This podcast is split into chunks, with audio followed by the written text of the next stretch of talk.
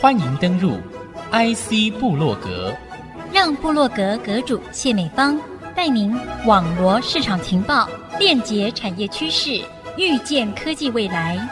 请登入 IC 部落格。IC 之音主客广播 FM 九七点五，欢迎您再度收听 IC 部落格，我是阁主谢美芳。那么时序已经到了十一月底了，在进行今天新竹市警察局张素玲局长专访之前呢，先和听众朋友从新竹科技自家家务事和您一起进入今天的 IC 部落格。首先要关心的是，生成式 AI 已经在全球掀起了热潮。工研院在十月时也举办了第十二届工研院院士会议，就聚焦 GAI，也就是生成式人工智慧对于台湾产生的影响、商机以及人才培育这些议题进行了热烈的讨论。院士认为，GAI 潜力相当大，是台湾业界不可错过的机会，应该要善用台湾 ICT 整合优势，从三路全力推动，像是发展跨产业通用型 GAI 服务，像是客服等起步。积极投入制造业、医疗等产业专用型 GAI 应用，进而打造出适合台湾的在地化 GAI 应用商业模式。同时，院士们也呼吁要落实 AI 管理，同时借鉴欧盟、美国做法，积极应对 AI 所带来的智权、人才以及社会等议题，希望能透过 GAI 协助产业升级或是创造新的商业模式，而成为台湾的新竞争优势。生成式人工智慧席卷全球，掀起的科技创新新浪潮，其实已经带来了重大的技术变革。而这场 AI 的革命，也引发 AI 仅仅是工具，还是可能替代人类热烈的讨论。同时，也会是一场人工智慧对上人类智慧的重大挑战。人类智慧要如何善用 AI，找出制胜的关键，探索发掘巨大的创新潜能，从中创造更高的科技产业价值呢？作为华语世界首屈一指的科技产业媒体，DIGITIMES 感知到 AI 崛起对于科技产业以及整个社会的重要性，以及它所引发的关键性问题。为了更深入剖析 AI 的影响，因此也特别企划人工智慧 Verse 分析师影音特别企划专案，就邀请 DIGITIMES 研究中心专业分析师和 AI，针对于相同的科技产业议题，带来人工智慧对上人类智慧的逻辑思维对话。这四集节目内容特别聚焦探讨哪些工作领域容易被 AI 所取代。这是由 DIGITIMES 研究中心司职 AI 领域的首席分析师黄耀汉出场，探究哪些职业可能因为 AI 出现而面临竞争挑战，以及如何应对生成式 AI 所带来的资安风险。同时，由分析师专业眼光验证 AI 的回答是否能达到专家标准。其他热烈探讨的议题还包括半导体趋势、自动驾驶、印度制造三大关键科技议题交锋。这些精彩绝伦的知识飨宴也已经在十一月份每周四晚上八点在 DIGITIMES YouTube 频道推出，得到相当大的回响。再来也要分享一个好消息，曾经获奖无数的万宏总经理卢志远博士，最近是在天桂冠荣耀，他获颁美国物理学会二零二四年乔治佩克奖获奖人，借此来表彰他在物理原创研究领域的杰出贡献和产业卓越领导力。明年三月份将会由美国物理学会大会进行颁奖。乔治佩克奖其实已经被比喻为是产业和应用物理领域最高荣誉之一。卢志远也是最近四十年以来大中华地区第一位获得这项殊荣的华人公司企业家，借此也彰显台湾半导体在前瞻学术研究和产业研发成果获得世界高度肯定，让台湾再登世界荣耀的舞台。对此，卢志远表示，美国物理学会荣誉奖项一直是驱使物理界研发人员不断前进的梦想，获奖是作为物理学家能学以致用，把所学知识转化为应用科技极大的一项荣誉。事实上，卢志远本人也曾经获颁国家最高荣誉科学研究奖项——总统科学奖，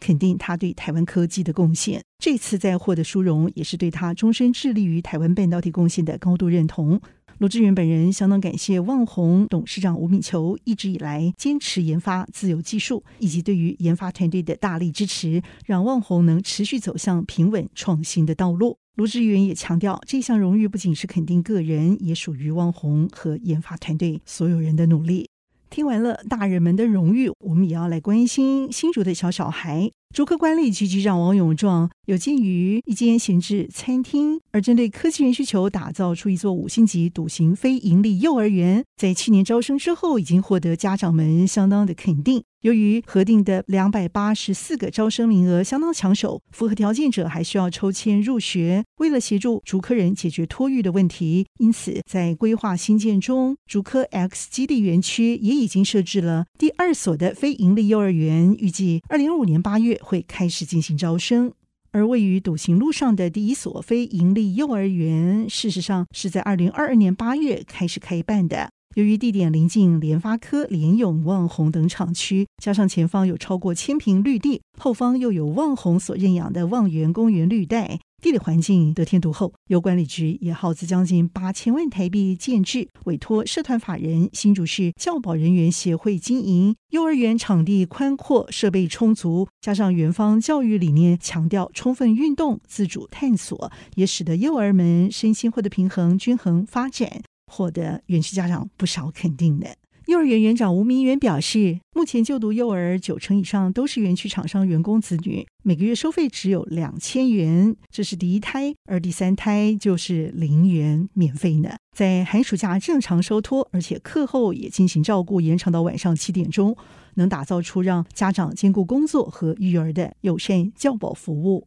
环境真的相当重要。新竹清大材料系教授周卓辉实验室。曾经在南大校区举办一场与阳光的艺术对话策展，透过好光的发明以及艺术大师们巧思巧手策划展出一场从清晨到黄昏能够依时序变化的阳光艺术，让大家体验人类科技的发明创造对人类生活产生重要影响。周卓辉说：“其实，二零一八年开始，国际太空站也已经开始改用对于人类生理时钟健康的节律照明。这种节律照明呢，就是仿照天然阳光从清晨到黄昏的各种光度变化。而在二零二五年，欧盟也将全面改用这种对于人类身体健康会产生的照明。只是国人还没有太注意到这个重大消息，而可能有错失改用好光的机会。”他也感谢清大校方对于这项跨领域研究支持，才能让好光的发明让外界共同来见证。这项跨界合作计划在竞争型杰出研究团队计划持续支持之下，今年是由清大的工学院耐材中心和艺术学院进行跨域合作，已经迈入了第二年的合作计划。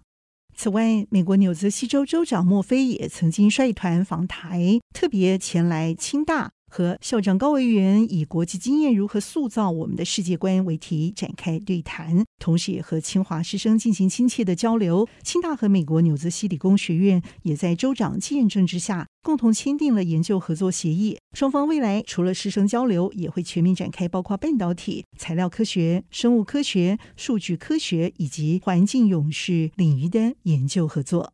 提到小孩的安全生活环境，我们也要来注意另外一则科技新闻。其实这是一项运用 NFOPT 非侵入性光纤生理监测技术的智慧型聪明婴儿床垫，目标是要建置智慧保姆宝宝安全健康照护创新云端服务的平台，能够提供宝宝一个周全的监控管理。从管理单位、托育中心、托育保姆到家长，都可以进行远端共同运用的整合服务平台。这项平台所开发出的 App 界面，能够兼顾资讯安全、云端服务系统、降低导入成本，而建立负担得起的订阅式宝宝动态安全和健康照护创新服务。运用低廉月租费，启动智慧科技来提升婴幼儿照护的品质，同时从 App 平台观测，提前进行预测。进而进一步降低可能发生的婴幼儿生理风险。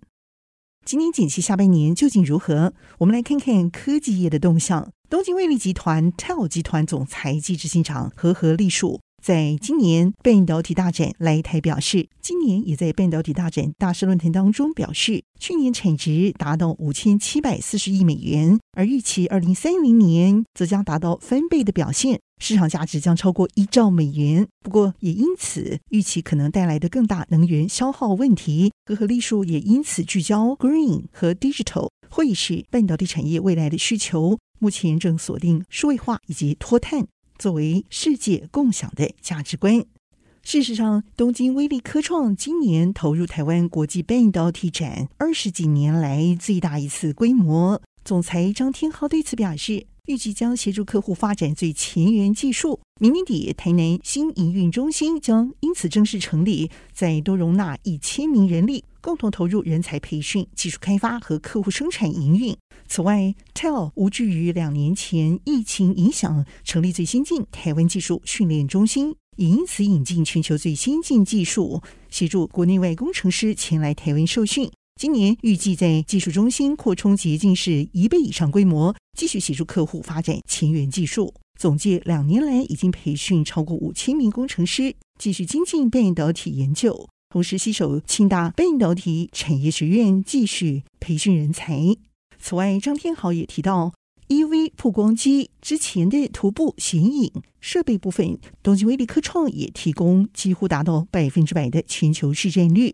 这一次在半导体展也发表两项核心技术，包括极低温蚀刻以及镭射金边修整系统，协助客户达到更高运算、更低功耗以及更低成本的 AI 晶片。其中，镭射晶边修整系统可以降低洁净水用量达七成左右。大量减少纯净水使用以及粉尘废水排放。新竹台大分院则是和西门子医疗共同宣布携手合作，在台大分院创立亚太区胸腔介入训练中心，希望能因此提升亚太地区的医疗专业水平。同时，也邀请新竹县卫生局长殷东成共同见证胸腔介入医学技术的创新和发展。其实，台大分院多年已经持续投入胸腔介入医学领域发展。五年来，已经发表超过将近二十篇相关领域论文，也获得生测会二零一八年国家品质标章、二零二零年国家新创奖肯定。该院因此在二零二一年成立跨团队胸腔介入医学中心，运用透视导引肺内导管技术，结合 AR 扩增实境导航。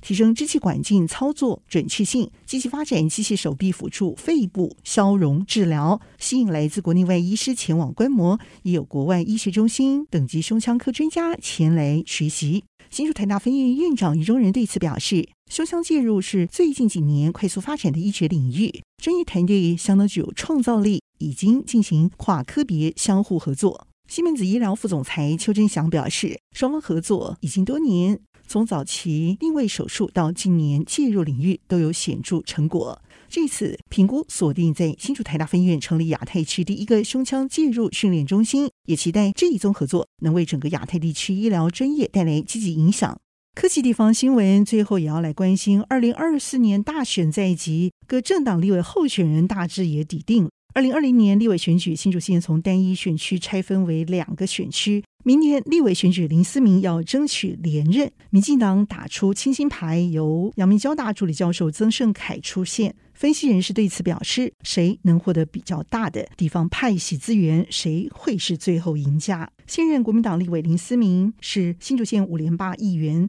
拥有在地较丰厚的资源，知名度也比较高，确实能吸引某些族群认同。不过，他认为自己在地方深耕二十几年，过去票投他的人，因为他在立委期间努力，有目共睹，也会继续投他一票。他相信，也同样会被中间选民所看到。相较于林思明，民进党提名的曾盛凯知名度并不如林思明和王婉玉两人。曾盛凯也提到，他自己从十八岁就前来新竹念书、工作、成家立业，二十年来看不到新竹县有任何进步，因此想要为科技之都挑战自己不一样的下一个人生。选情专家也对此进一步分析：王婉玉虽然声量仅次于林思明，不过还有一段稳定落后距离。由于新竹县幅员相当辽阔，必须要更努力才能看见努力痕迹而得到选票认同。而在新竹市立委选情部分，则是更为激烈，蓝绿黄以及无党籍所谓的细卡都四位参选人也都是一时之选，选情紧绷，可以立判。寻求连任的国民党立委郑正前，包括寻求连任的国民党籍立委郑正前，以及面临绿营新人法学博士林志杰、实力邱显智以及柯文哲亲妹妹柯美兰强力挑战，四位候选人也都有各自支持者，选情一时难以研判。蓝白合难度整合一向高，而郑正前目前除了强打国民党基本盘，也加强亲走基层，继续股票。民进党征召的法学教授林志杰虽然是政治素人，但表现令人刮目相看。立委总召柯建铭也带着他亲跑基层，寻求支持。实力邱显智很早就投入了选战，运用议题台北新竹轮流开打，未来不管打蓝打绿还是打白都相当辛苦。以上科技地方新闻带您快速的浏览一遍，接下来需要休息一下，休息片刻，稍后回到 IC 部落格。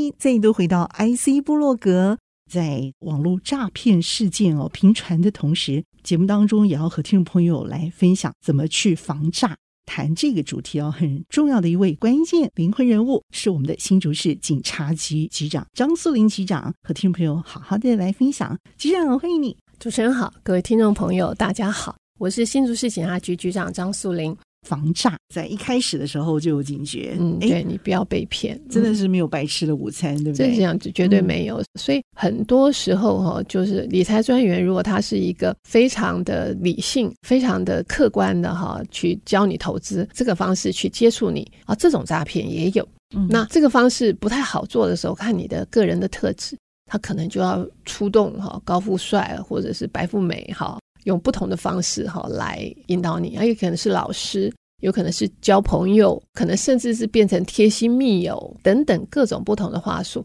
在这些过程当中，被害人都是一直投入金钱，三百、五百，到最后累积的金额都会非常庞大。嗯，因为它会让你有获利的感觉，甚至他对你嘘寒问暖。让你觉得哎呃非常的这个温暖哈，平常可能宅男啊，或或者是说平常可能工作繁忙啊，其实很少有交友的机会。很少有这个哈关心哈互动贴心啊关怀的一个朋友，这样的一个管道，大家可能都会不知不觉就陷入啊被诈骗的一个状态。所以其实手法是很多的，我们没有办法列举，我们只能就我们曾经接触过的案例告诉您说，大概有这样的手法。那他可能会因应你个人的反应啊，或你个人特质，他会做一些啊手法上的变化，嗯这是可能有的。是。诈骗集团它是利用人性的弱点哈，它是会一骗再骗的。我们也发现哈，诈骗集团取得哈个资之后，它也没有那么多的管道取得所有的个资。那我们查获了一个诈骗集团之后，这些名册可能会被其中哈没有到案的共犯带去，又重组一个新的诈骗集团，用同样的名册再继续去骗人。所以我们也注意到，就是说有些被害人他会被一骗再骗。可能是不同的人来针对你，不同的方式去骗你。被害人通常来讲，他受骗过、上当过一次，他不会再被骗。但是你可能会持续接到这类的电话，嗯、所以如果有这样的情形的话，就是你的个资可能哈还是掌握在相关犯罪集团的手里。好，所以碰到这样的情形的时候，马上报警。这方面破案的这个几率哦，其实听起来都不高哦。那哦不不不不会，哦，真的吗？怎么说？哦、我们的这个诈骗案件哈，如果是民众报警的话，有相关资讯的提供，还有一些我们侦查手法的一些介入，其实破案的几率绝对不低。只是你能够取回你被害金额的可能性是比较低的。原因是都被花光了吗？花光的可能性很高。我们目前到案的一些诈骗集团哈，他们的生活都是非常奢侈，超跑代步啊，哈，住五星级酒店啊，哈，等等，他们是很乐意去花费，就是他很认真去花费，或者怎么说，就是他很开心的去花费，或者是总之，总之他把这些钱都花得很快。要能够很容易的就循管到把你被骗的金额再把它返回给被害人的可能性是比较低的。坦白讲，坐牢吗？还是刑责来取？我们会查扣，比方我们刚刚讲他的这些超跑啊、跑车啊这些，我们会查扣去把它做一些呃返还的一些相关的一些处理，但是它是有限的。甚至有一些管道，你很难去证明说，哎，哪一笔钱是你的，好，是哪一个被害人的，好，等等很多因素，哈，这些这里面的这个相关的法律关系会比较复杂一些。但是就是说我必须要强调，是被害人能够拿回被害的金额的可能性是很低的。那最近是有一个案例，就是哎，车手跟被害人取钱之后，他就拿了三十万，马上就被查获，查获之后呢，也只能拿回二十九万八，为什么？两千块他花掉了哦。啊，即便是速度很快，嗯，你说毫无损失，嗯，那可能性还是小的。好，所以希望大家真的要提高警觉，嗯，不要让自己的荷包这个受害。嗯，其实听完局长谈这些，我真的是五花八门哦。这个诈骗集团诈术真的是另外一个无限上纲的一个生活，但是却是宰了多少头肥羊，网络的一个诈骗的一个事件跟享受的这个行为，所以我觉得这个事情实在是令人觉得非常的气愤，这是不公的哈，对，非常不公、不法不公的事件。嗯、这件事情也让我去回溯到一个问题，想到就是说，他们看上的肥羊，第一个一定是你有钱嘛，对不对？接下来还有哪些共同的特色哦？诈骗集团他也不见得真的能够掌握到所有的，像我们刚刚说大数据分析，那是很高端的诈骗集团了。那一般来讲，他就是透过跟你的互动的过程当中，顺着你的意啊，就顺着你的心啊，或者是就是讲好听的话，最主要他的目的就是要达成诈骗的这个最后的一个目标嘛。他的目标明确。他可以用各种的方式去达成他的目标，这就是他的工作嘛，嗯、哼或者说他换取金钱的一个啊手法嘛，这是他的技术，这是可以说是他的专业。比方说拉人脉啊，去新房啊，取信任，这是他惯用的不二手法嘛，投你所好，让你能走入圈套陷阱当中。如果是不设防好，或者是你的心房不是那么严密的话，足够高的话。的确是很可能被骗的。嗯、我们对于被骗的民众，我们基本上是可以理解，也可以同情的。甚至有一些民众，他被骗之后，我们告诉他你被骗了，好，希望他不要再被骗，好，或者是协助警方一起抓到你这个哈车手哈，一起来查获破获这个诈骗集团。嗯、有些民众他是拒绝的，对，这他为什么拒绝？他认为自己有一定的学识能力，有独立判断的能力。好，甚至他就是不愿意相信他被骗，因为他投入太多了。他如果一旦相信被骗，他可能会崩溃。好，很多因素。哦，这句话真的太有智慧了。对，对，很多因素，他没有办法相信，或者是没办法承认自己被骗。他不愿意输在 这件事情上，或者倒在这件事情上，因为很多心理急转，他就是没有办法接受人家告诉他你被骗了。很多的受害者是家人、朋友、警察，好，甚至师长多方劝说他：“你真的被骗了，不要再投入金钱。”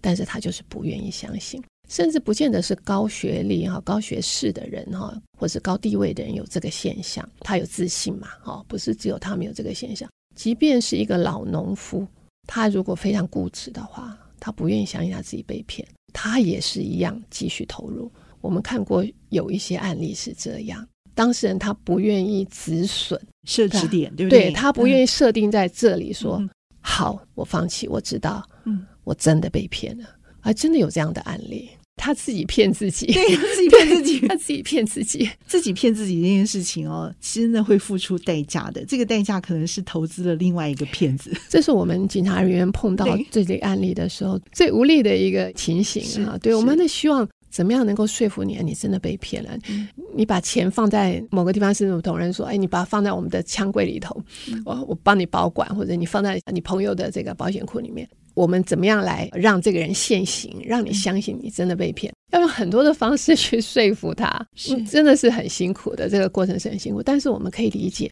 这个就是我们生而为人哈，人有他的自尊跟自信，你没有办法在这些过程当中一下子就让他接受这个事情。那我们都希望民众不要走到这一步，我们希望民众提高警觉，在最开始的时候，一开始你就不要受骗，一听二挂三查证，好，一开始你就不要受骗，多多运用我们一六五反诈骗咨询专线。你觉得可疑？我刚刚讲了很多话术，很多关键字。你一听到，也许他不是诈骗吧？不管是不是，你先打一六五查证一下。好，你查证一下，如果说他是诈骗，那你就千万不要再相信，千万不要再跟他联系互动了。嗯、那如果说他不是诈骗，那你还是要审慎的去做你的相关投资，或者交友，或者甚至去操作 ATM，在自己的账号账户里面做一些相关的交易、流出流入这些活动的一些过程，希望你都要审慎。好，不管如何，你都要审慎。那最主要是哦，我们听到这个广播的这个听众朋友，你能够牢记这些诈骗的手法，在亲友啊、社团啊，或者是邻居啊、邻里当中哦，如果有机会的话，在社区里头啊，帮我们哦做防诈的一个种子，帮我们大家一起去推广这些内容。大家一起反诈骗，大家都不要成为诈骗的被害人。而且最重要的是，碰到了不对劲，立刻打电话去问一六五啊，一六五，而且报警，报警处理，我觉得是很重要的。报警是当然，报警是你怀疑好遭诈骗，甚至你有损失的时候，那你一定要报警。好，一一零是报警电话。OK，还报案电话，千万也不要忘记了。这些电话都很好记啊，好，希望大家多多运用，对，多多运用，不要用到。当然了，最好是不要用到。那当然，我们还是可以看得到，一万人里头还是有很多人是好接触不到的，或者非常有智慧的，好避免自己成为这个诈骗的被害人了。OK，好，所以我们还是希望大家就是尽量帮我们一起把这个数据降低。OK，越低越好。问一个小问题哦，他们的刑责啊，到底有负多重？刑法的诈欺罪哈，它其实是定的刑罚是五年以下的有期徒刑，那拘役哈就是好服劳役嘛，哈或者是拘留哈等等，好它或科或并科五十万以下的罚金哈，嗯、就是金额也不算是十分的高，以他的所得来讲，如果骗了一千万才罚五十万，真的太低了。对，那他骗了五千万，可能他要通通查扣嘛，哈，可能要返还给被害人，那他自己要掏五十万，嗯，是这样的概念。OK，好，所以五年以下有期徒刑也是有修正了。如果他花了很多的钱，大部分的钱花掉了，那他负什么刑责？就是您刚刚说的第一个，刑责照付啊，嗯，罚金也要照付啊。哦，但是他没有办法把这个不法所得全部都返还的时候，那个也没有办法呀。啊，除非就是说被害人向他提出民事的告诉，对。啊，我我可以确认我的钱是被你骗了，然后进到你的账户里面，就这你进到你的账户这个事情就很难证实，对对，因为他是买的账户，对啊，对，所以这就是返还哈，就是返还被害人这个被害金额这个部分这么困难的原因，嗯，你很难证实，就是你的钱是直接流入他的账户管道，他必须要赔还给你。这件事情是很难证实。政府机关对于诈骗这件事情，哈，现在是国家打诈队一直在进行跨部会的合作打击诈欺。最重要的是，哈，最近都同时进行了打诈有五个相关法令的一个修法，包括刑法、洗钱防治法、人口贩运防治法。因为你知道吗？有一些诈骗为了要取得人头账户，甚至有一些掳人呐，在柬埔寨啊，有些人口贩运类似的，所以人口贩运防治法也修了。还有个人资料保护法，我们刚刚讲一些个资流出，好这些问题，个人资料保护法也修法了。还有证券投资信托及顾问法，也就是说，你不能自己随便去成立一个群组，或者然后随便成立一个粉丝专业说，哎，我拉一个群组，大家来投资，因为这是专业，不是任何人哈，你都可以去做这个工作的。政府要保护民众，所以这五个法令有做了一些相关配套的修改。嗯，啊，那些法令的修改哈，都是最近的事情。OK，可能大家都要去查阅一下哈。这些法令可能跟你切身还有点相关。你比方说像洗钱防治法里头哈，人头账户是诈骗集团他们非常主要的一个犯罪工具。就说像我们刚刚讲的假投资，它都可能是哈，就是设定一个买一个人头账户，好，然后就是说你你要投资就投到这个人头账户去。那我们如果寻这个人头账户去找这个犯罪集团的时候，找不到的，因为这是账户是买来的，所以这个工具是他们诈骗集团很主要的一个犯罪用的一个工具是人头账户。好，那为了阻断这些金流管道，洗钱防治法就增定了，你无正当理由收集账户账号罪。还有所谓的无正当理由提供，就是贩卖提供这个账户账号罪，这都是新增的法令。嗯、那所以民众也要有这个认知。哦，你自己去哈，没有正当理由，没有正当理由的意思就是说，他不用到进行诈骗诈欺的这个犯罪行为才成立这个罪哦。就是你没有正当理由，你提供不管是买或者卖都是有罪的。啊，这个以前是没有的，对，这以前没有的，所以要特别提醒民众。对，OK，好。我想这些都是有赖于更多的这个宣传，因为很多新的观念啊，嗯，我们都会在日常的生活当中逐渐去付出这样的一个法治的一个行为，也要先了解这样的一个法治的概念啊。所以节目非常的谢谢我们的新竹市警察局张素林局长的非常精彩的观点和仔细的分享，真的是希望哈打诈防诈，尤其是识诈认识诈骗这件事情。好，是让民众都能够接受的，也民众也能够接触得到这个讯息，太好了。嗯，IC 布洛格，我和新竹市警察局局长张素林局长一起在频道上和大家 say goodbye，拜拜。